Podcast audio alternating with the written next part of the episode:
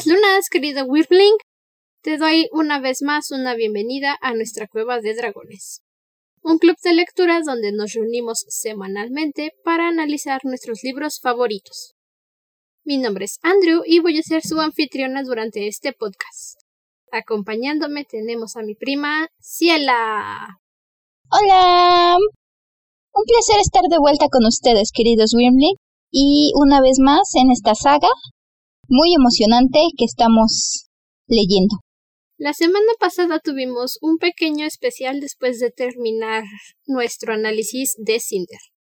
El día de hoy vamos a comenzar nuestra discusión con el segundo libro de la saga, Scarlet.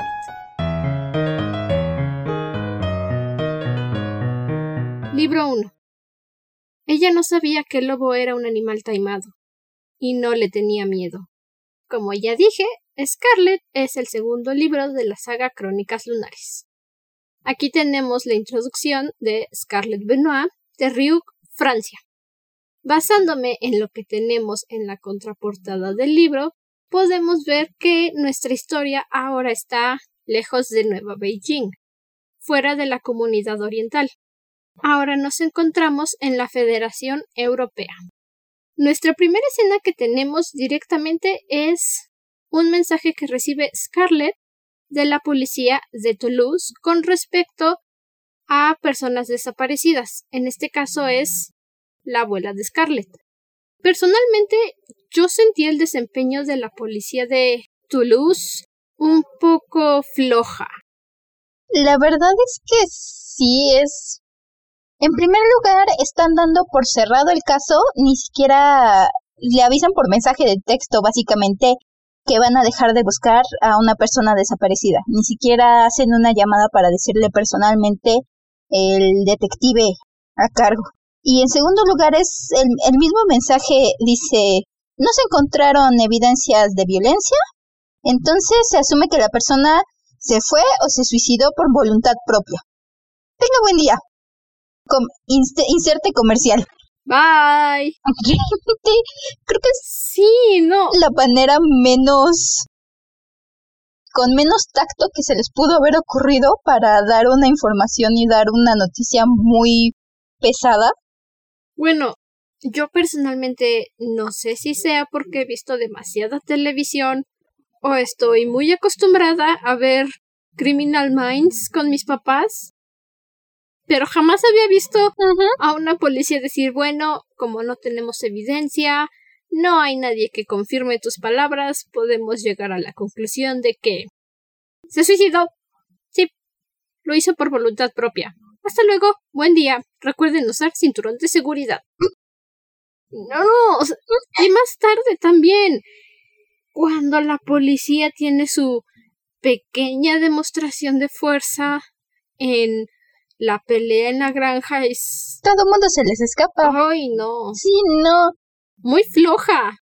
Todo se les escapa. Ya habíamos comentado que hay paz en la Tierra, pero realmente la policía muestra un nuevo punto en el que la policía es completamente inútil. Es decir, como dices, todo el mundo se les escapa. A lo mejor consiguieron uno que otro arresto de dos personas que corrieron muy lento, tal vez pero honestamente no es el... ¿Alguien con dificultades para correr? Tal vez, sí, pero no es el tipo de autoridad en la que yo confiaría si algo me pasa, honestamente. Definitivamente no confiaría en ellos. Por lo menos no en la policía de Toulouse, que es la que tenemos más cerca. Lo cual, debo decir desde ahora, es muy extraño. Ya hace un tiempo me metí a Google Maps a buscar esto justamente. Toulouse y Ryu están como a ocho horas de diferencia. Ok. ¿Por qué la policía de Toulouse tiene que ir al pueblito de Ryu? Ah.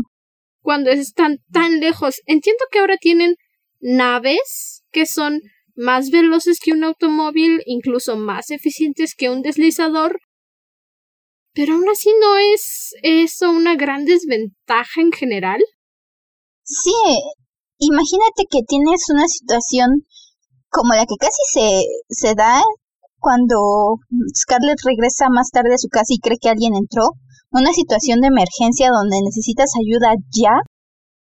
¿A qué horas van a llegar? ¿A qué horas vas a recibir ayuda? Puede ser porque Ryux, por lo que nos dice Scarlett, es más que nada una comunidad este agrícola, es, son muchos granjeros, mucha granja, este, y cosas cosechas y cosas similares. Y por lo tanto tal vez hay menos población y, y lo anexan a Toulouse, no ven necesario darle su propio departamento de policía, pero es la verdad estirarlo mucho, es la única explicación que medio tiene lógica para mí. Pues yo ni siquiera puedo encontrarle lógica a ese asunto. No sé, en realidad no estoy muy segura de cómo sea el pueblo de Ryu en este mundo fantástico de Marisa Meyer, o si es un Ryu imaginario, en cualquier sentido, porque el que aparece en Google Maps realmente está a ocho horas de diferencia en coche. Entonces, no parece ser una situación en la que puedan asistirte cuando realmente lo necesitas. Puede ser que algunas fronteras se hayan desplazado un poco. Tal vez Scarlett se encuentra casi a las orillas, más pegado con Toulouse, y por eso le asignan a esa policía. Pero la verdad es que, como dices, honestamente no creo que esta policía sea muy efectiva. Creo que si hay una situación de riesgo, ya valiste. No, es que ni siquiera son vecinos. Ajá. Entre Ryu y Toulouse, de acuerdo a lo que yo vi en Google Maps, hay otros dos o tres estados intermedios. Ni siquiera están uno junto al otro. Sí, no. Es todavía un desperdicio más de tiempo el que se hacen. Una distancia absurda. Sí. No hay forma de que esta policía te pueda ayudar si realmente lo necesitas. No, y de hecho, sabes que también es más o menos Scarlett nos confirma que la comisaría de Toulouse está muy lejos porque ella misma cuando recibe el comunicado piensa en ir a verlos y su primer pensamiento es que se va a tener que levantar temprano si no quiere perder todo el día. Entonces eso mismo nos dice que ella va a tener que viajar mucho. Exactamente su pensamiento. Sí, no es es absurdo, aunque sea un policía local tendrían que tener. O tal vez como es un caso de personas desaparecidas lo dan a la ciudad. Algo más cercano. Y tienen pequeños policías, pero realmente la imagen que nos dan no es buena. No es una muy buena imagen la que nos dan de la policía. Lo que sí es una buena imagen y nos dan justamente paralelo con la policía de Toulouse es la nave repartidora de Scarlett. Oh, sí. En lugar de transportarse por un deslizador, ella tiene su propia nave de entregas, lo que le facilita viajar desde su granja hasta el pueblo de Ryu para hacer sus entregas. Eso sí, no tengo una buena referencia respecto a la nave de Scarlet, pero si tuviera que elegir una nave que se me viene a la mente es el halcón milenario. Mm, muy buena elección. Sí. Yo me imaginé un tipo de nave, mi cabeza me dio una imagen muy extraña como si convirtieras uno de esos camiones repartidores de fruta, esos que están hechos como de madera, la parte de atrás, Ajá. convertido en nave. Algo así es lo que yo me imaginé. Eso conviértelo en una nave, quítale las llantas y ponlo a flotar. Y la parte de atrás tal vez un poco más acomodada. Sí, ya. Ya puedo imaginarme más o menos tu carrito flotando. sí, sobre todo por justo es una buena imagen realmente. Sí realmente esa, fue la, imagen que a mí se me vino a la cabeza. Debo decir que creo que este primer libro de Scarlett me reí mucho más que el primer libro de Cinder. Y esa fue una de las imágenes que me vino a la cabeza y me dio mucha risa. Oh sí. Porque es el tipo no puedo o bueno en ese momento me costó imaginarme otra idea de cómo sería un camión repartidor de la nave. En nave. Pues yo, yo no pensé en camiones. Dijo nave y esa fue mi primera imagen, el halcón milenario. Sé que el halcón milenario es una cosa enorme, fabulosa, pero yo me lo imaginé como escala 1.50. la mitad de su magnitud para enviar jitomates y lechuga y zanahorias y cosas que encuentras en una granja. Sí. sí, que... Cosas que encuentras en una granja. Pero no lleva gallinas. No creo. Nos dan a entender que principalmente lleva verdura. Y lleva verdura, o al menos esta primera entrega me hace pensar que sus clientes son este tipo de personas, restaurantes, cantinas, cosas por el estilo. Más que nada una taberna, que es justamente el destino al que llega Scarlett en este primer momento. Es una taberna llena de hombres, de personas, trabajadores, que están aprovechando su día libre para embriagarse, comer, hablar mal de la pobrecita cyborg oh. que se cayó de las escaleras y está siendo televisada. Oh, sí. Que se ha estado, por lo que nos dice Scarlett, se ha estado repitiendo constantemente durante todo el día. Constantemente, exacto. Eso es algo muy, muy, muy, muy importante para recalcar en este momento. El baile fue la noche anterior. Scarlett comienza en el siguiente día, el día en el que el doctor Dimitri Erland visita a Cinder para entregarle su pie y su mano nueva. Mientras yo leía esto, bueno, ya en mis siguientes lecturas, no en la primera, me lo imaginaba muy paralela a la situación. Mientras Scarlett estaba navegando, Cinder estaba hablando con el doctor Erland, o posiblemente ya estaba cambiando su mano y poniéndose el pie nuevo. Sí, yo más que nada esto me imagino que mientras estamos conociendo a Scarlett, Cinder estaba en proceso de fuga adaptando sus nuevas extremidades, buscando planos, ideando cuál iba a ser su plan de escape. Yo creo que es una situación parecida. Está en proceso de escapar, Entonces. pero todavía no. Al menos es así como yo me lo he imaginado las primeras veces. Digo, ok, tal vez aquí todavía está planeando o aquí ya terminó de hacer el plan. La verdad es que no lo sabemos, pero sí te deja pensando mucho rato esa situación donde, a ver, está pasando todo esto al mismo tiempo. Entonces, mientras hace esto, sucede esto, o mientras hace aquello, sucede el otro. Pero sí, como dices, es un punto en el que vas imaginándote en qué punto está Cinder, al menos durante estos primeros capítulos. Ir pensando, mmm, ¿qué estará haciendo? Sabemos que el día anterior fue el peor día de Cinder. ¿Y qué estará haciendo en este momento? ¿Ya se habrá escapado? ¿Estará en proceso? Es entretenido cuando lo ves individual.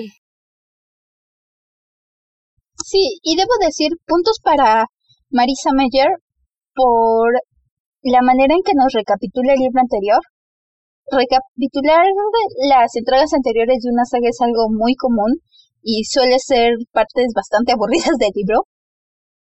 En los libros de Harry Potter, por ejemplo, cuando los releo, casi siempre cuando empiezan a recapitular en los primeros todo lo que ha pasado en los libros anteriores, es así como que, ah, ok, vamos a ver lo que ya pasó. Y en este caso... Saltarse el spam, lo que sigue. Ajá. Sí, porque ya lo sabes. Entonces, es una buena opción para las personas que entran en el segundo o en el tercer libro de la saga. Sé que existen algunas pero al mismo tiempo suelen ser partes muy tediosas de los libros cuando vienes de carrera.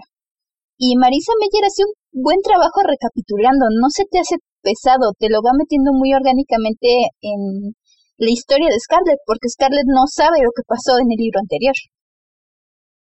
Exactamente, es como si estuvieras llegando por primera vez a la historia y junto con Scarlett estás conociendo los detalles que sucedieron en Cinder y esto lo hace con las grabaciones finales del baile de la paz en Nueva Beijing. Es lo que nos dice y lo que las horribles personas en la, en la taberna están hablando también, que es uno de los momentos más incómodos, debo de decir. Sí. 126 años después de la Cuarta Guerra Mundial y todavía hay bestias en la Tierra. Gracias. Sí, es. Honestamente es el tipo de personas y el tipo de comentarios que uno espera encontrar en una taberna. O sea, son muchos hombres, muchos comentarios insinuantes, sexuales. Mucho alcohol. Que se van entre el punto de me da asco que sea uno cyborg, pero al mismo tiempo empiezan a hacer insinuaciones sobre querer tener a Cinder en la cama. Sí, no, repugnante. Como dices, una bola de bestias, pero es el tipo de persona que esperarías encontrar en un lugar así. Sí, por eso me da tanta alegría haberme identificado con Scarlett cuando dice que se le atora la rabia en la garganta y le duelen los dientes de tanto apretar la mandíbula. Así me sentí yo. Así me siento cada vez que paso por esas páginas. Entonces. Sí. Realmente quiero saltármelas porque ya me las sé, pero al mismo tiempo quiero leerlas para sentir con más intensidad el odio. Sí. Y es aquí. Es bueno, esto quería mencionarlo un poco más a fondo cuando hablemos de personajes. Pero el hecho de que Scarlett se enoja de que estén haciendo comentarios así de una chica que no conoce, la verdad es que fue lo que le empezó a dar puntos a Scarlett para mí. Ay, a mí me encantó desde que demostró su carácter. Me recuerda a mí. Pasa algo que no me agrada, algo que es molesto y explota. Bueno, ya sabes, yo también tengo mis arranques. Debo decir que a mí también me recuerda a ti. Es que tenemos arranques. No, no puedes evitar no tenerlos. Sí, debo decir, sí, el personaje me había agradado, pero fue, digamos, este punto en el que defiende, en el que se enoja y se pone a defender a Cinder contra toda la bola de borrachos, personas de la caverna, de, de borrachos de la taberna, donde dije, ok, creo que realmente me vas a agradar bastante. Sí, Scarlett es uno de los mejores personajes que puedes encontrar a lo largo de la saga. También algo aquí que no pudimos abarcar mucho en Cinder porque no teníamos tanta información es la unidad de moneda que manejan, los UNIF. Scarlett llevó patatas rojas, lechugas, zanahorias, tomates y en total cobró 690 UNIF. Le descontaron tres porque, bueno, decidió jugar a tiro al blanco con los jitomates en la pared de la taberna. Antes no siguió intentando con su pantalla. Me sorprendió, la verdad, en este primer instante cuando recibe el comunicado y avienta la pantalla. Dije, ¡ay! Ya la rompió. Pero no, afortunadamente no. Ya la rompió, ya la desgració. Pero es interesante, lleva tanta comida y lo que le pagan son 690 UNIV son 90 unif más de lo que le costó a Cinder su pie. Creo que. ¿Cómo se está organizando esta moneda? ¿Cómo, cómo sabes el valor de las cosas? No entiendo. Me encanta esta parte, pero no la entiendo. Creo que el pie de Cinder es más caro de lo que atribuimos en un principio en este primer libro cuando se lo compra. Porque como dices, Scarlett lleva bastantes cosas y está bien. Al menos hoy día sé que cuando compras los productos directo de una granja, no te cuestan, te cuestan una fracción de lo que te cuesta si los compras, por ejemplo, en el supermercado o en el mercado. Son mucho más baratos. O incluso cuando los compras en mayoreo. Ajá. No, y como los estás comprando en mayoreo, también, y directo de la de la granja, supongo que por eso los vuelve más baratos. Pero también creo que el pie de Cinder era más caro del, o bueno, más caro en cuestión de que el dinero es más de lo que asumimos en un primer momento, tal vez. De hecho, creo que Cinder nos comenta que eran los ahorros de su vida con lo que se compra su pie, si no mal recuerdo. Sí, pobrecita bebé. Y Adri se gastó su dinero en un pie. Sí, y Adri cuando hace su berrinche y, y le quita su pie y hace todo su desastre, menciona que con eso, con el pie, puede comprar una placa para Peony. Entonces, y esas cosas no son baratas. o al menos hoy día sé que no son. No, las placas no son baratas. Entonces, probablemente. Y también depende mucho de los arreglos que le quieras poner. Entonces, probablemente 100 UNIFs son mucho más. tienen un, un poder de compra mayor del que estimamos con Cinder. Y es que también la cosa con Cinder es que, por ejemplo, de sus servicios como mecánica, nunca nos damos una idea de cuánto recibe porque nunca cobra. Realmente es una mala empresaria, no cobra por lo que hace. No le cobró a Kai porque era el príncipe. No le cobró a la niñita de las coletas porque estaba de malas. Cinder, ¿cómo te ganas la vida? Por favor, por favor, cariño, dime cómo te ganas la vida. Probablemente compra, cobra más seguido en su día a día, pero. pero si uno se pregunta, Cinder, ¿recuerdas que tienes que cobrar por tus servicios? Sí recuerdas que te da hambre, ¿verdad? bueno, dado que Adri se queda el dinero, no la culpo por no cobrar, pero también ella tiene que comer. Ah, bueno, sí. La pequeña Cinder necesita comer. Y hablando de Cinder, hizo todo un espectáculo escapando de la cárcel de Nueva Beijing. Oh, sí. No sé. Bueno. No, no sé. ¿Para qué miento? No tengo idea de cómo funciona el sistema judicial en Nueva Beijing. Pero creo que su cárcel no está muy bien planeada. Si tienen dificultades para mantener un cyborg adentro, ¿qué te hace creer que el resto de la sociedad se siente seguro? Ajá. No estoy diciendo que sea malo no poner medidas para los cyborgs, pero Cinder es un criminal, entre comillas, criminal, buscado en Luna. ¿No deberían de haberse preocupado un poco más por encerrarla? ¿Mejor?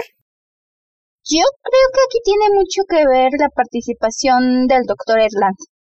Porque, de hecho, cuando volvemos a ver a Cinder, que debo decir que me alegré porque no sé por qué al terminar el libro de Cinder me imaginé que cuando la volviéramos a ver ya se habría escapado de prisión. Me alegra poder ver cómo se escapó. Pero cuando está en su escape y cae en la celda del capitán Thorne, él mismo le dice que si las personas, que si no habían tenido en cuenta sus aditamentos y que era una falla de seguridad. Y Cinder le dice, Mm, esto es precisamente nuevo, no lo tenía cuando me arrestaron. Entonces, eso me hace creer que con los con las extremidades anteriores de Cinder, con lo que le arrestaron en el momento, no hubiera podido hacer este plan de escape. Entonces, yo creo que a lo mejor a la mayoría de los cyborgs toman en cuenta con qué aditamentos vienen sus sus habilidades. Ajá. Exacto, y probablemente no creo que haya más cyborgs en la prisión que tengan un destornillador, una linterna, un, cable de acceso universal. Que tengan una navaja suiza incluida en la palma de su mano. Literalmente. Entonces, yo creo que este tipo de extremidades eh, han de estar incluso baneadas de la prisión. Sí, seguramente es parte de una de las normativas que tienen en caso de que tengan que encarcelar algún cyborg.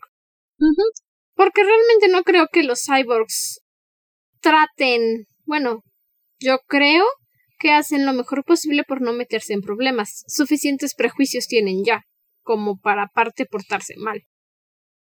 Esto podría dar una discusión muy interesante, porque por un lado, creo que Sí, la mayoría de los cyborgs deben de mantenerse muy en la raya para evitar problemas, pero tampoco sabemos si, por ejemplo, es factible y algo que se da mucho en nuestros días tristemente, que por cuestiones de prejuicios sea más factible que arresten a un cyborg que a un humano. No lo creo porque recuerda que los cyborg no tienen autonomía, son propiedad de su familia. Entonces, antes de arrestarlos, más que nada sería enviarles como una notificación a los dueños del cyborg. Mm, también. En lugar de apresarlos directamente. Sí, sea como sea, digo, yo creo que toman en cuenta los aditamentos posibles cuando el cyborg entra antes de de ingresar de entrar enteramente ya a la prisión. Y Cinder tiene muchos aditamentos de los que nadie estaba eh, enterados gracias al doctor Erland. Gracias a nuestro queridísimo doctor. Lo extraño. También yo. Nunca creí decirlo, pero extraño al viejito verde. Ay, yo sí. Cuando al final de Cinder le dice que la quiere ver en África, yo me puse muy triste porque esperaba verlo en Scarlet. Sí. Extraño a mi viejito verde y sus bromas y su actitud infantil aunque tiene setenta años. Sí. Pasando de nuevo a Beijing, porque realmente nuestra historia está enfocada en Francia, uno de los ¿cómo llamarlas? momentos, situaciones.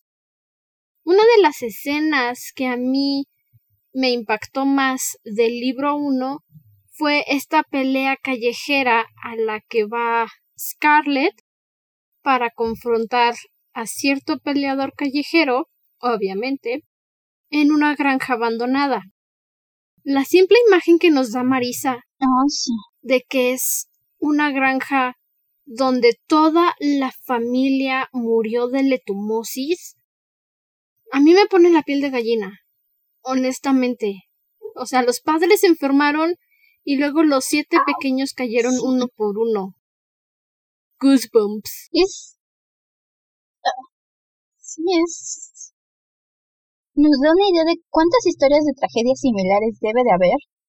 Porque, como dices, es una familia y una familia grande que murió y ahora lo que era su casa, lo que me imagino en algún momento fue una casa feliz, una de esas casas ruidosas que vemos luego en las películas con muchas familias, con unas familias grandes, llenas de niños y hermanos peleándose y cosas así. Ahora es un sitio de peleas callejeras donde ya no queda rastro de los las personas que vivieron ahí. Y como dice Scarlett, toda la tierra quedó abandonada, los sembradíos quedaron abandonados, no hay nadie que trabaje en la tierra y ella lo siente como un verdadero desperdicio, no solo por el hecho de que ella también tiene una granja, sino por la familia en sí, sí. que ya no están. E incluso, ¿cuántas personas se deben de haber quedado sin trabajo por esta situación? Scarlett menciona, que de hecho es algo que encontré muy interesante, que hay peones y androides trabajando en su granja.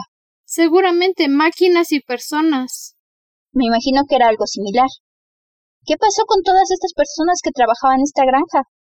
Los androides, simplemente, los androides sin la familia que era sus dueños, probablemente los desarmaron, los vendieron por piezas, o a lo mejor por ahí alguien se los robó. ¿Quién sabe qué habría pasado con las personas que estaban aquí? Con esos pobres androides. Con los androides, con y, y las personas que se han de haber quedado sin trabajo. Muchísimas personas debieron haber perdido su trabajo. Scarlett misma lo menciona algunas veces de las personas que trabajan en su granja, incluidos los androides. Y ellos solo son dos, su abuela y la misma Scarlett. No quiero ni pensar cuántas personas pudieron haber trabajado en la granja de los Morel. Sí, no, es una tragedia de... Es una situación donde podemos ver que la fiebre azul de nuevo ataca, nos recuerdan a este villano, no nos dejan olvidar que está ahí, que es peligroso y que no distingue edades, ni posiciones y ni siquiera países. No distingue nada. Y de hecho, sobre todo la imagen que me destacó es que dicen que hay una funda eh, pintada de negro, teñida de negro, en la puerta indicando que la gente se aleje.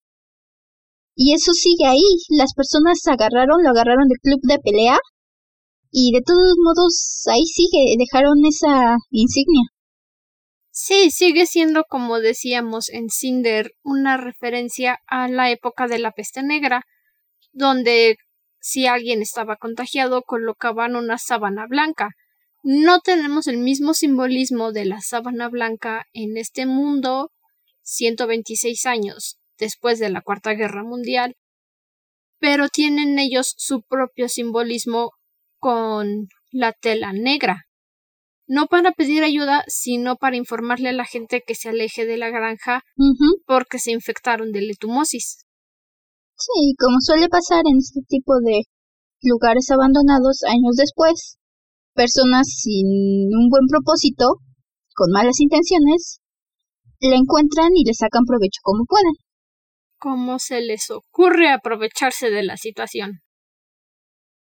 Durante este primer libro de Scarlett realmente no nos dan más información del mundo. Son diez capítulos y no tenemos mucho con qué trabajar. Me frustra, pero me encanta al mismo tiempo.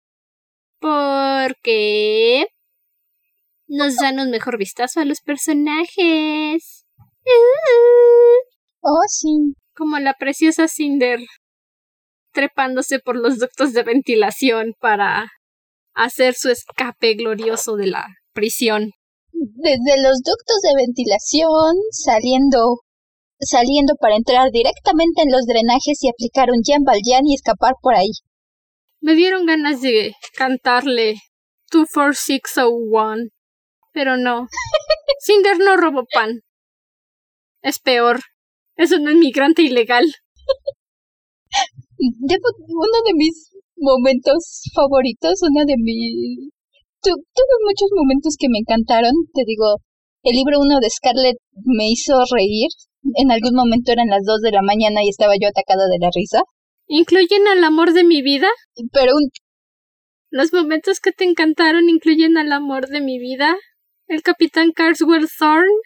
Sí, la gran mayoría. Entonces, este momento donde entra Cinder a la celda con el capitán Thorne y le empieza a preguntar cosas y le empieza a decir y le empieza a preguntar por qué está ahí y le empieza a decir, eres ladrona, ¿verdad? ¿O eres no sé qué? Y Cinder le responde muy sarcásticamente, si quieres saber, dos cargos por, por traición e inmigración ilegal, pero creo que es un poco exagerado. Ay, y mi querido Carswell se enoja. Es como de, ay, sí, la señorita villana. Ñe, ñe, ñe, ñe, ñe, Carswell, tranquilo. Eres, favor eres una mente criminal, Carswell, te lo prometo. Apenas primer libro de Scarlett y adoro. Tenemos como tres, cuatro capítulos con Cinder y el Capitán Thorn. Y ya adoro la dinámica que tienen. Creo que es... Tienen una fabulosa química. Creo que es una de mis dinámicas favoritas hasta el momento. Entre... Mi parte favorita. Ajá entre Cinder y Carswell, lo siento, yo no lo voy a, llamar Thorn.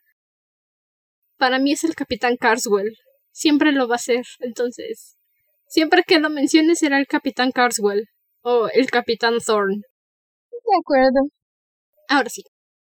Una de mis situaciones preferidas entre Cinder y Carswell es cuando ella le pide ayuda para levantarla y que desatornille la ventilación, bueno, la reja de ventilación y Carswell, bueno, en el libro dicen que gruñe, pero yo me imagino algo más como de lo pesada que está Cinder por su pierna de metal. Muy acorde con el personaje. Es una situación fabulosa. Está todo galán, coqueteando, soltando líneas inteligentes y de repente, ¡Uf!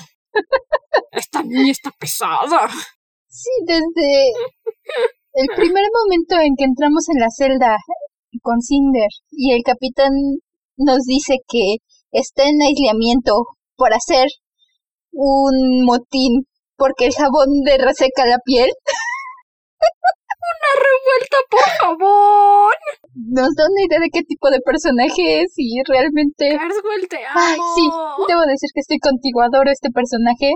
Me mató de la risa. Todo el escape, creo que no hay un capítulo donde estemos con él que no me haya carcajeado al menos una vez.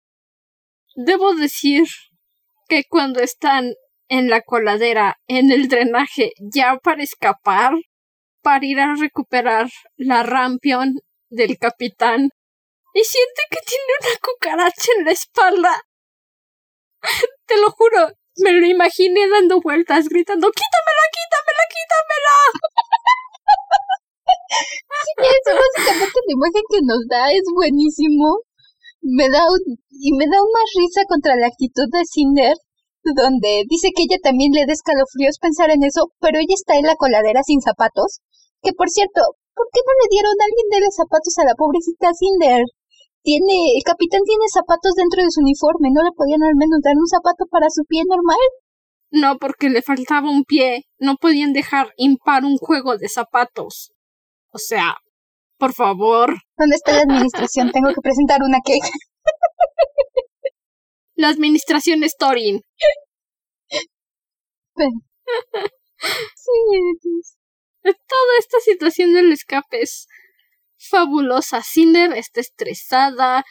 Carswell. Él está estresado porque está sucio. Nada más. Pero llegan a la Rampion. A su fabulosa Rampion. Esto también es una de las situaciones donde más, más se llevó mi corazón Carswell. Porque para abrir su nave tiene que decir una contraseña. Y la contraseña es el capitán es rey. Sí. Pero la rampión no responde porque dejó los faros prendidos. hay cosas que nunca pasan. Aquí la rampión, aquí tengo yo. La rampión me imaginé como la nave roja de Lilo y Stitch, debo decir. La de... Ajá, la nave de Jumba, ¿no? Ajá, la, nave de Jumba y Sí, sí. La nave roja enorme y con el hermoso dibujo de su mujer desnuda en la entrada. La pintó él mismo. Oh, sí. No sé por qué el hecho de que la haya pintado él mismo me hace pensar que está un poco chueca, tal vez. Tal vez despintada en las orillas. No sé, siento que queda con el personaje. Yo creo que tiene unas proporciones muy grandes y es esa la razón sí. por la que Cinder la ve tan feo.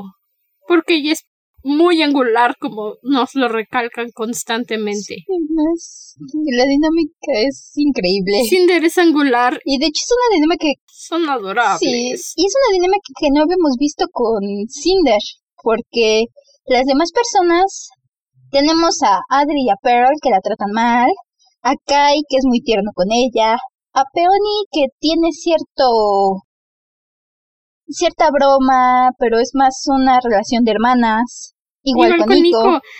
Y tienes esta situación con el capitán donde constantemente la exaspera. Y Carswell. No, deja tú de eso. El primer pensamiento de Carswell es jamás había coqueteado con una cyborg. Bueno, hay una primera vez para todo.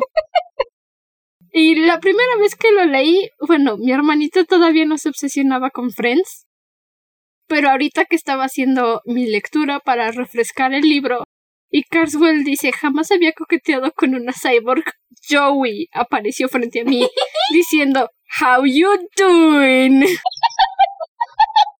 Oh, sí. Puedo ver esa imagen. Ay, Carswell. ¿Sabes a quién me recordó mucho? Me recordó mucho el personaje de Soren en El Príncipe de los Dragones. Ajá. O, un... A mi pequeño niño de dos neuronas. Sí, exacto. Porque podemos ver que no es muy brillante. Yo creo que... Pues... Es una mente criminal. Sí, es una mente criminal. No le quita que de repente tenga una seria deficiencia de neuronas en algunos momentos. Pero tiene buenos instintos, tiene un buen corazón algo que realmente me gustó. Un enorme corazón. Algo que me gustó mucho de él es que hemos visto la opinión contra los cyborgs, hemos visto la discriminación y lo, hemos discutido. Como tú dices, su primer pensamiento no es discriminar, no es decir, oh, un cyborg, fuchi. Es decir, mmm, no había coqueteado con una cyborg. Es lo que te digo, su primer pensamiento es, uh, un cyborg. Es bonita, voy a coquetear con ella. Igual estoy en prisión. ¿Qué más da? Sí. Igual, posteriormente, cuando se entera de que Cinder es lunar, sí dice, oye, no voy a ayudar a una lunar psicótica. Y Cinder le dice, me debes una. Ok, está bien, estoy contigo. Y entonces, para que Carswell deje de llorar, le dice, a ver, ¿quién te sacó de prisión? Cinder. ¿Quién te ayudó a salir de las coladeras? Cinder. ¿Vas a ayudar a la lunar? Sí, Cinder, yo te ayudo. Básicamente, debo decir que es... Adoro este personaje, te digo, me tuvo carcajeándome a las dos de la mañana que estaba leyendo el libro. Carswell es el amor de mi vida. Es, es mi favorito, lo adoro. Me encanta. Sí, yo también. Igual, el momento en el que están en la nave y Cinder se conecta de Rampion para lograr que despegue y logra que abre, logra que abra y empieza a cerrar con puerta, cerrar con puerta y Cinder le dice, ¡En eso ¡Estoy en eso! Y, y... y Carswell voltea al techo. ¿Rampion? mí ese momento, lo adoré, creo que es entre ese y el momento un poco después donde le pregunta ¿Por qué me está contestando mi nave? Y Cinder le dice ¡Soy yo, tonto! Debo decir que entre esos dos es la disputa de mi frase favorita del libro 1 de Scarlett. Deja tú de eso. Cuando a Cinder se le baja la energía de su sistema de control y Carswell le abre la nuca para ponerla a cargar y Cinder se enoja porque odia que abran su panel de control. Sí. Y entonces Cinder le grita, ¿abriste mi panel? Y Carswell replica, yo no quería hacerlo. Y definitivamente... Pero lo hice. Definitivamente no quería hacerlo. Tenemos esos momentitos antes donde cuando se da cuenta de que tiene que abrir el panel de control de Cinder es, oh, esto es asqueroso, porque yo creo que se imagina el, cerebro. y los chips insertados en el cerebro. Y él estaba rogando porque no hubiera ningún tejido muscular adentro y dice, por favor que sean solo cables, cables, cables. Y lo abre. ¡Ay, fueron cables! ¡Ay, gracias, estrellas! Ay, sí. De hecho, creo que este es de los puntos donde creo que este tipo de cosas y el hecho de que, como dices, es un maestro criminal, tenemos una larga lista de crímenes, y robos de, de Carswell, me hace pensar que... Oh, sí. Aunque, como decíamos, de repente se le duermen un poco las neuronas, tiene muy buenos instintos. Tiene unos y creo que en el momento de la verdad. Oh, sí. Entonces creo que es ese tipo de personajes que llegan en el momento que lo necesitas para ver que, no te esperas un rescate y llega el personaje en el momento en que lo necesitas con algo extremadamente poco ortodoxo, algo extraño, pero al mismo tiempo dices, eso es una genialidad. Bien pensado, Woody. Exacto. Está bien, está bien. Ya, ya hablamos ah. demasiado del Capitán Carswell En Cinder te estabas quejando de que ya no tuvimos una última perspectiva de Kai respecto a la revelación de Cinder como lunar. Pero aquí ya tenemos una. ¿No estás feliz? Oh, Le dedicaron un capítulo al emperador. Sí, me rompió el corazón. Antes de entrar en los temas un poco más serios y deprimentes de lo que está pasando con Kai, quiero hacer una pequeña mención ahorita que estamos saliendo del Capitán Thorn. Hazlo. Y es el hecho de que Kai nota cuando se entera del escape, Kai nota que Thorn es joven, guapo y lo odia al instante. Se pone celoso, me encanta. Mi vida. El primer pensamiento del emperador emperador de la comunidad oriental es ese criminal que se escapó con mi novia. Espera, no. Ese criminal se escapó con la cyborg. Lo odio. porque es guapo. Ay, tenía miedo sobre qué iba a pasar con este romance tan bonito que se construyó con Cinder y Kai en el libro anterior. Porque en el momento en que arrestan a Cinder dije, no los vamos a ver juntos en un rato. Ojalá que... No sé qué va... Bueno, supongo, quiero suponer que van a terminar juntos o al menos vamos a tener alguna otra interacción romántica entre ambos. Pero tenía un poco de miedo porque dije, ah, bueno, ya no voy a saber qué va a pasar. Este romance se va a quedar como algo distante, algo que vamos a ver del lado de Cinder, a lo mejor un poco del lado de Kai. Este momento de celos de Kai lo hace sentir tan cercano, tan tan vivo aún este romance que nos han venido construyendo. Ay, lo adoré. Es ah, ocho páginas dedicadas a Kai y esa pequeña frase hace que valga la pena haber esperado tanto tiempo para verlo. Sí. Porque odia a Carswell solo porque es guapo y se escapó con Cinder. Oh, sí. Es que todavía estás joven, Kai, te falta madurar. Carswell ya es un hombre. Dos años.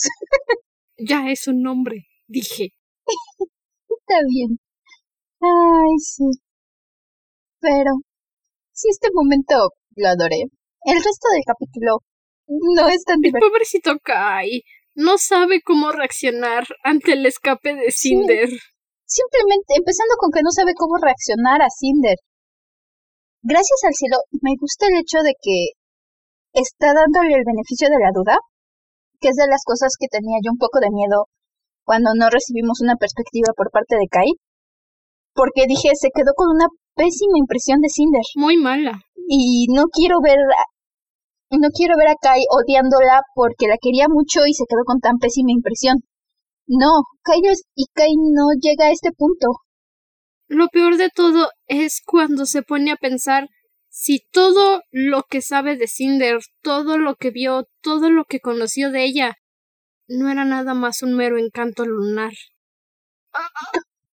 Mi corazón. Como yo demo. Ah, gracias, Kai, no lo necesitaba.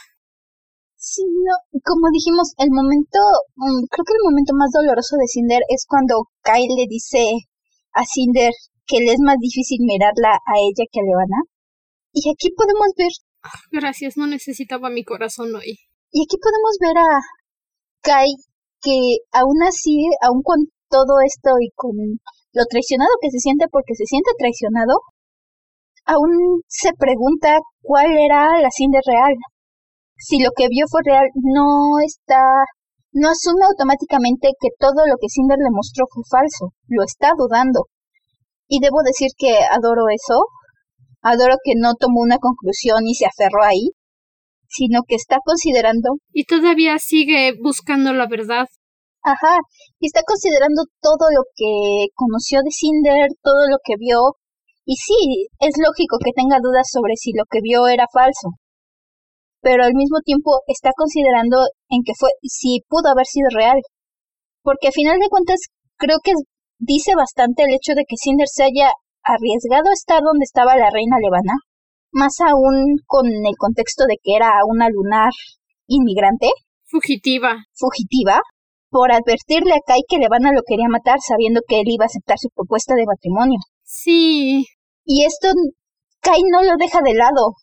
Es un momento muy agradable que Kai todavía ponga en duda la situación y no se deje engañar, no diga, bueno, ok, es que Cinder era mala.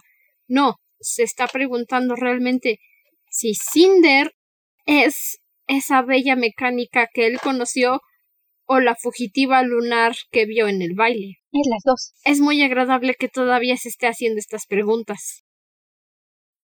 Me hace recordar porque me encariñé tanto con el personaje y debo decir, alguien darle un abrazo, pobrecito, algo podemos ver que no tiene realmente con quién hablar. Nadie. Creo que le hace falta mucho un oído que lo escuche y solo lo escuche sin darle consejos políticos, que es lo que hace Torin. No tiene a su padre, no tiene más familia y creo que tampoco debe de tener amigos cercanos porque ya hubiéramos conocido a alguien en este punto, me parece. No creo que sea así, porque después de todo era el príncipe y ahora es el emperador. Su vida personal queda reducida a Thorin y su androide. Sí, no sé. Alguien, por favor, darle un abrazo y una siesta a Kai. Mm, Kai necesita un abrazo y una siesta. creo que no ha dormido en dos días el pobrecito. De hecho, lo mencionan que ha tenido insomnio y no lo culpo con todo lo que está pasando. No lo culpo y le faltan más noches en vela, pobrecito, con toda la situación que está viviendo ahorita. Ay, Antes de que nos volvamos a alargar. Porque esta conversación está girando entre Kai y Carswell, Kai y Carswell, Kai, Carswell y Cinder. Hablamos, ay, sí. ¿Quiénes serán los personajes favoritos? me pregunto quién es el consentido de el dragón Wyrm. Mm. Hablamos un poquito al principio sobre Scarlet, como nos recuerda justamente a mis arranques de ira cuando las situaciones no salen como esperabas. Pero tiene también sus lados adorables, como cuando le regala unas zanahorias a Wolf, nuestro misterioso peleador callejero, y, y, y cuando le dice que si no se quiere comer la lechuga, está bien, está podrida, pero al menos cómete los jitomates. Yo los cultivé. En mi huerta. Oh, sí. Sí, debo decir que igual. Marisa Mayer tiene un toque con los personajes. Creo que no he conocido a ningún personaje que no me haya. Bueno, ningún personaje en el lado de los buenos, vamos a decir, con el que no me haya encariñado. Todos sus personajes tienen esa carisma que hace que inmediatamente sientas compasión por ellos, especialmente Wolf.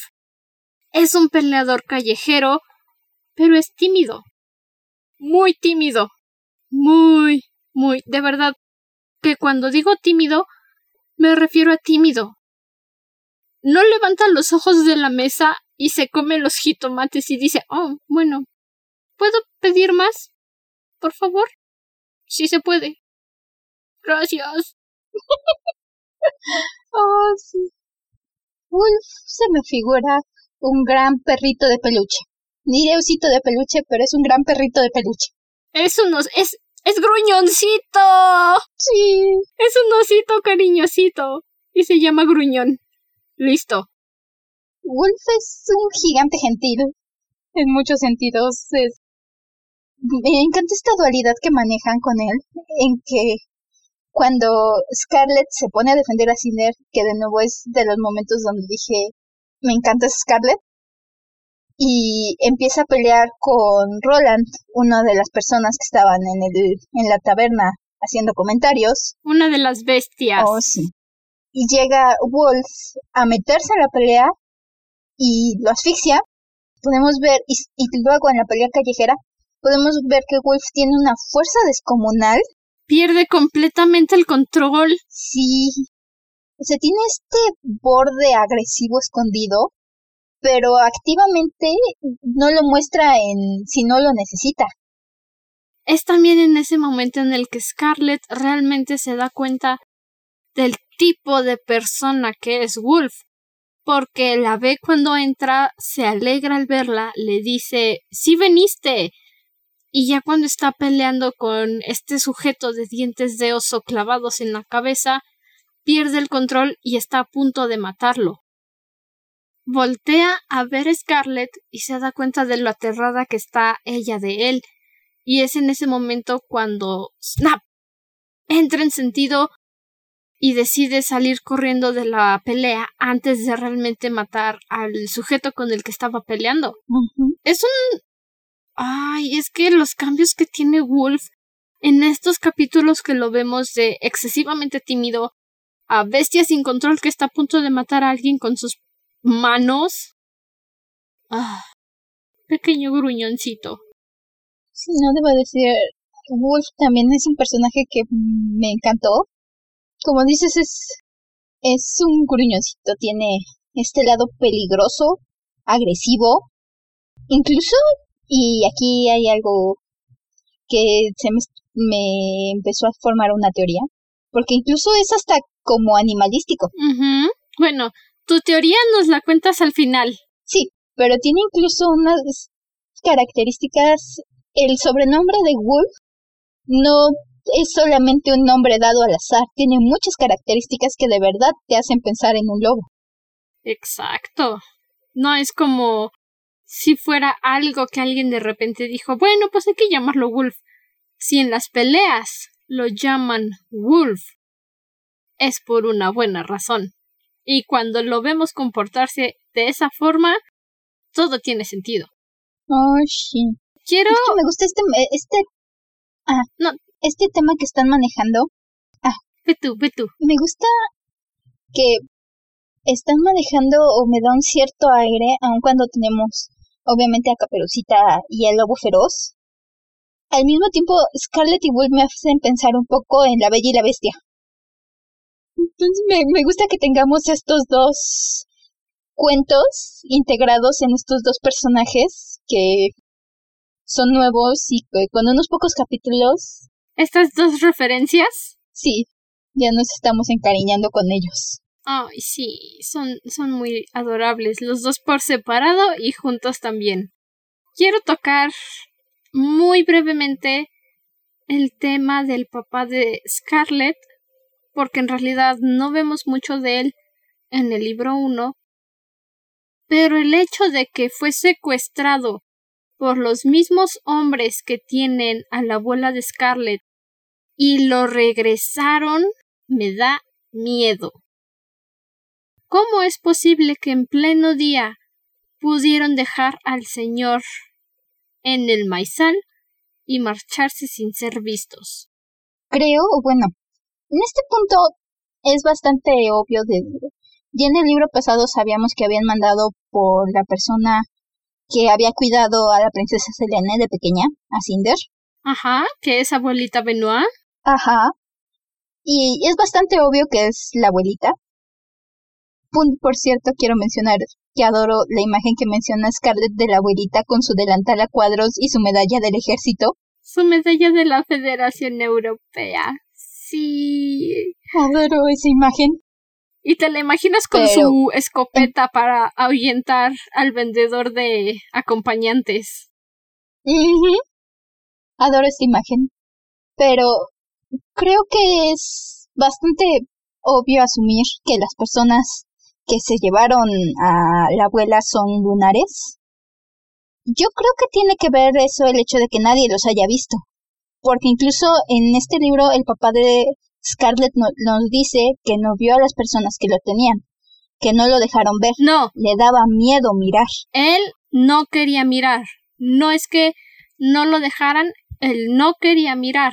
Él no quería. Me parece. Pero sí, nosotros, como los lectores, podemos asumir claramente que quienes se llevaron a abuelita Benoit son lunares por la información que ya tenemos previamente de Cinder.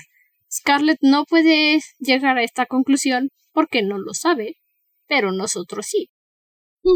Sí, tenemos la ventaja de tener un poco más de información que Scarlett. Pero... Entonces yo creo que esto tiene que ver el hecho de que nadie los haya visto. Podemos ver con Cinder que el don lunar es algo bastante poderoso. Creo que depende de acuerdo a los lunares porque ya han mencionado que el encanto de Cinder es más fuerte que el de Levana. Y ambas son parte de la familia real de Luna. Entonces, yo no veo a un trabajador del sector obrero de Luna, si es que existen, con un encanto tan poderoso como el de la misma Cinder. Entonces debe ser como en cualquier situación. Unos más fuertes, unos más apagados, pero a fin de cuentas tienen el encanto. Pero bueno, en este caso no creo que personas, ya vimos que si no tienes el encanto es sentencia de muerte. No creo que las personas encargadas que le van a mandar a buscar a una de sus mayores amenazas, enemigas, a una de sus mayores amenazas, exacto, una de las mayores amenazas a su trono, no creo que haya mandado a cualquiera. Este es un equipo especial. Es alguien que probablemente están súper entrenados. Y yo creo que en esto son personas que deben de tener un don, tal vez no al nivel de Levana, no al nivel de Cinder, incluso tal vez no al nivel de, de Civil, pero yo creo que deben de tener un don lunar bastante desarrollado. Una fuerza de élite. Bueno, me imagino. Estamos de acuerdo que Cinder ya ha mencionado que controlar terrícolas no es tan complicado. También. Así que, o sea, sí, es seguramente que es alguien dentro de su...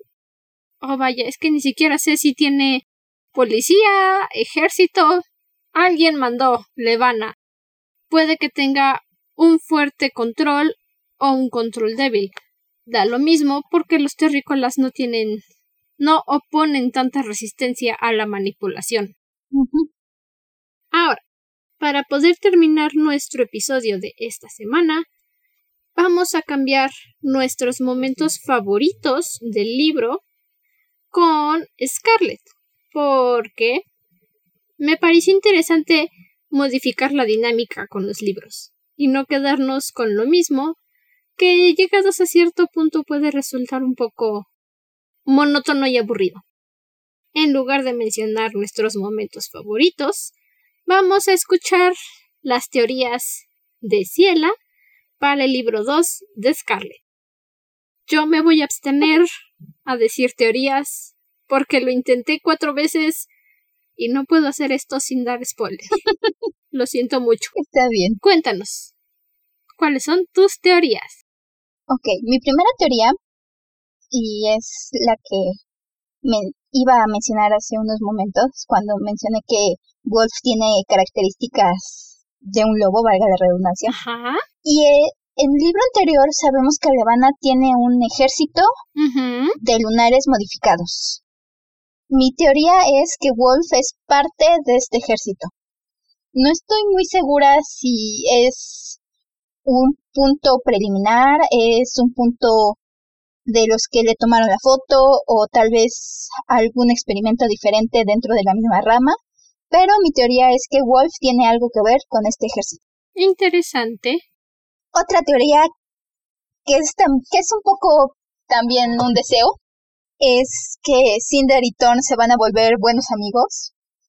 Que al llegado el punto Cinder se va a dar cuenta que va a estar encariñada con Thorn. Te escucho, te escucho. En una forma platónica obviamente romántica, románticamente Kai es Kai, pero creo que Cinder y Thorn van a tener muy buena química y van a llegar a ser buenos amigos. Ok. Mientras que Wolf y Scarlett van a tener tensión romántica y posiblemente sean pareja antes de que terminemos el libro de Scarlett. Ok. O al menos... ¿Tienes alguna otra? Las otras son un poco... Ok, cuéntanos la última. Sí, esta es un poco más vaga. Tenemos la pelea de Wolf con un personaje llamado Hunter, cazador, que es como otro personaje del cuento de Caperucita Roja. Esta es una teoría de la que no estoy muy segura, pero al mismo tiempo, por la temática que manejamos en los cuentos de hadas, no puedo dejar de pensarlo. Y es que Hunter el peleador al que Wolf casi mata y que estaba invicto hasta el momento, puede volver a aparecer buscando venganza contra Wolf en algún momento antes de que terminemos Scarlet. Ok, es interesante. Y no voy a decir yo nada porque, como ya mencioné, intenté cuatro veces hacer teorías, pero todas tenían spoilers, entonces... Vamos a pasar a nuestra frase favorita, ¿qué te parece? Perfecto. La mía es, obviamente, del fabuloso capitán Carswell Thorne en nuestro primer vistazo de él. Su sonrisa se hizo aún más amplia. Gracias, pero no. Empecé un motín en el patio. Se ajustó el cuello de la camisa antes de agregar. Estábamos protestando por el jabón. Creo que ya quedó claro por los 20, 30 minutos que nos aventamos hablando de Cardwell, pero me encanta. Y de una vez voy a decir que es mi favorito. En Cinder mencioné que todavía no conocíamos a mi favorito y por eso elegí a Thorin constantemente porque además Thorin es genial. Sí. Pero te lo presento, pequeño Wyrmling, Carswell Thorn, mi personaje favorito de Crónicas Lunares. ¿Cuál es tu frase favorita y tu personaje hasta el momento. Igualmente, mi frase favorita viene del fabuloso Capitán Thorn. Tiene un carisma increíble este hombre. Y es este momento donde está intentando abrir la nave y Cinder se conecta a la nave. Y ya que entra empieza a decir, Rampion, cierra la escotilla, Rampion, cierra la escotilla. Y en ese momento por los parlantes suena una voz de chica que sabemos que es Cinder diciéndole, en eso estoy. Y entonces voltea y dice, ¿Rampion? Amo ese momento morir de la Ah, risa. sí, cuando, cuando Carswell no está seguro de por qué su nave le está respondiendo. Es tan adorable. Honestamente, yo hubiera pensado lo mismo. Si de repente mi nave me responde, yo diría igual, Sí, ¿Rampion? me encantó. ¿Estás hablándome? Sí, ese es, Es fabuloso ese momento. Es muy divertido en realidad. sí, todos mis contendientes a frases favoritas fueron, fueron por parte del Capitán Thorn. Y por eso también le voy a dar mi personaje favorito. Coincido contigo, ¡Yay! Bienvenido al club. coincido contigo. Thorn se robó el primer libro de Cinder. Se robó el espectáculo. Ese es su trabajo. Es una mente criminal. Al menos sabemos que se puede robar el escenario y nuestros corazones. No puedes decir que es malo en su trabajo si logró todo eso en tres capítulos de aparición. Con eso concluimos nuestro episodio el día de hoy, querido Wyrmling. Tengo la obligación moral de decir que nuestro saludo fue en parte idea de Minone, que también utiliza la expresión buenas lunas. Entonces, ya me reclamó en el primer episodio que no le di créditos. Ya lo estoy haciendo, perdóname por no hacerlo antes. Ya sabes, las mentes brillantes piensan igual. Recuerda que puedes encontrarnos en Instagram en arroba dragona-de libros o buscarnos directamente como la dragona de los libros y tener más información acerca del podcast.